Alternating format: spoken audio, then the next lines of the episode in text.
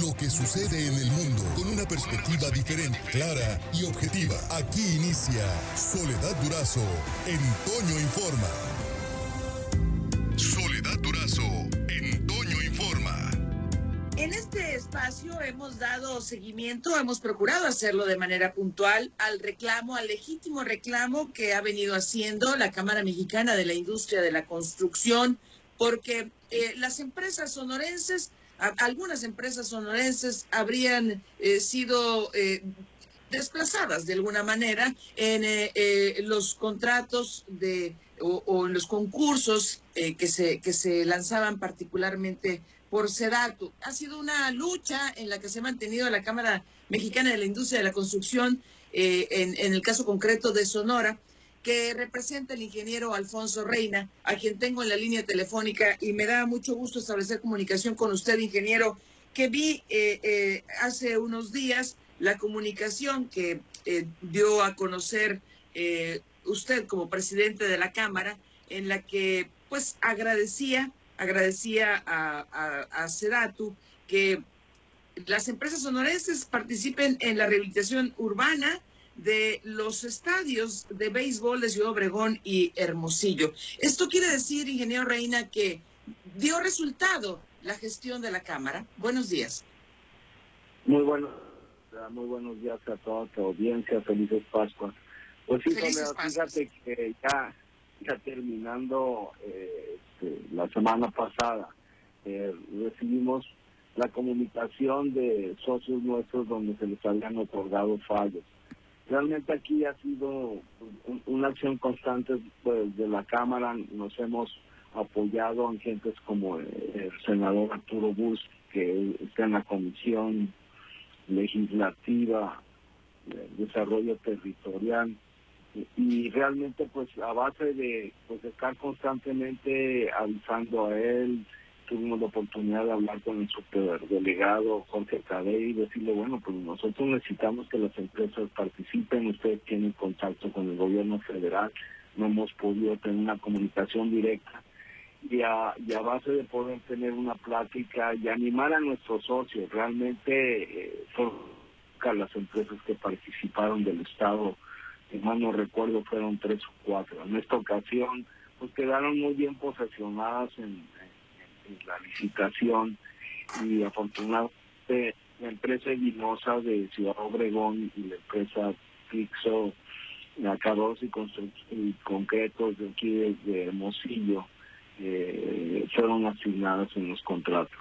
Son proyectos que creo que a la comunidad van a servir mucho. Fíjate que lo que consiste es en ambos estadios básicamente van a rehabilitar la techumbre del estadio pero el resto van a adicionar un, un, edificio en forma de curvatura como tienen el, el estadio actual y donde se van a colocar aulas para alumnos en, en, un, en un programa que se llama ProBase para aspectos amateurs de, de CONADO. Tienen, tienen dormitorios, tienen comedores, tienen bibliotecas, ¿Son contratos grandes, ingeniero? ¿Cuánto, ¿De cuánto es la obra? La, la obra de Hermosillo es de el estadio Héctor Espinas de 89 millones, muy parecido el, la del estadio Tomás Horas, que son 88 millones, con un objetivo de, de que estén terminadas estas obras en aproximadamente seis meses. El objetivo es poder este pues ya reclutar a, a, los alumnos que llevarán clases ahí este 24/7 porque van a estar durmiendo. El objetivo es de que salgan muchachos con, con una carrera técnica eh, en educación física con especialidad en béisbol. Este, Bien. Afortunadamente eh, fuimos escuchados en esta parte. No yo quisiera tener la oportunidad en un futuro de poder estar uno a uno con el secretario eh, Román Neuber con su gente de concursos para que pudiera tú has visto una obra de 89 millones, pues es una obra muy importante a nivel de nuestro estado, pero hay pequeñas empresas que son las que me preocupan, son la, la, microempresa que no tiene oportunidad con objeto de que en ciertas obras se puedan eh, fraccionar. Eh, quizás en el estadio de béisbol eh, es más difícil, pero hay otros programas en donde están haciéndose centros de salud, centros comunitarios, que en lugar de unificar a paquetes de 100 millones, bueno, pues que sean paquetes más pequeños para que se pueda tener la oportunidad a otras empresas. Claro, Así estamos. Pues definitivamente eh, esto, esto ha demostrado que el camino por, es por ahí, ¿no, ingeniero? Seguir insistiendo y reclamando lo que legítimamente, eh, a lo que legítimamente se, se debe aspirar como constructores, pues. Sí, así es, y, definitivamente ahorita este, estamos teniendo una serie de conversatorios con los diferentes candidatas y candidatos a la gobernatura. Y nuestro interés es de que la persona, hombre o mujer que lidere nuestro Estado, eh, sea un, líder asertivo que permita a, a los honorenses y los que estamos trabajando en este Estado tener oportunidades y que puedan abrir las puertas para poder uno poner por lo menos una oportunidad de diálogo que no lo hemos tenido. Y eso es, eh, es algo que nosotros pues no vamos a, a, detenernos nos anima para que otras empresas sigan participando porque se da pues seguirán invirtiendo y queremos que siga invirtiendo en, en nuestro estado tenemos pendiente todavía una obra en el Cerro de la Campana si recuerdas y claro eh, en una forma asertiva, si lo que buscamos es sumar. Lo único que sí queremos es que eh, siempre que se habla y se habla constantemente que se quiere dar oportunidades al que menos puede, pues que verdaderamente se ayude a que se desarrollen otras pequeñas empresas que tienen el deseo de seguir trabajando. En, en eso estamos, y, y agradezco la oportunidad que se difunde esta información. Oiga, ingeniero, y eh, eh, estoy conversando con el ingeniero Alfonso Reina, es presidente de la CEMIC, la Cámara Mexicana de la Industria de la Construcción en Sonora. Eh, los conversatorios con los candidatos y la candidata van a continuar, evidentemente. Ha sido el primero con Alfonso Durazo. ¿Quién sigue y cuándo?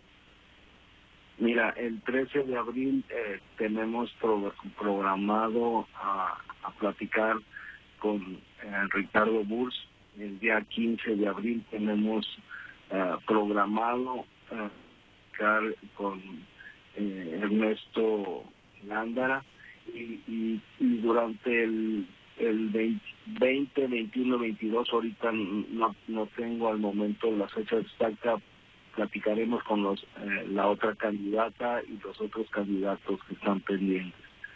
sí. la próxima semana tenemos esta programación y, creo que estos conversatorios acercan a, nosotros en la Cámara la gran oportunidad de poder tener un, diálogo y platicar eh, las oportunidades, la problemática que tenemos, pero también alternativas de solución en nuestro sector. Claro. Y finalmente, eh, ¿cómo, ¿cómo va el asunto de la empresa española que les, Aqualia, que les eh, debe a algunos constructores en, en Guaymas? ¿Se ha resuelto algo? Mira, eh, Soledad, he, podido tener conversaciones con eh, Sergio Ávila de, la CEA aquí en el estado. Eh, se atravesó Semana Santa, pero tengo entendido que este, el ingeniero Sergio Ávila está programando una reunión con los directivos para que las empresas de nuestra Cámara puedan sentarse a dialogar y buscar una manera de solucionar el problema.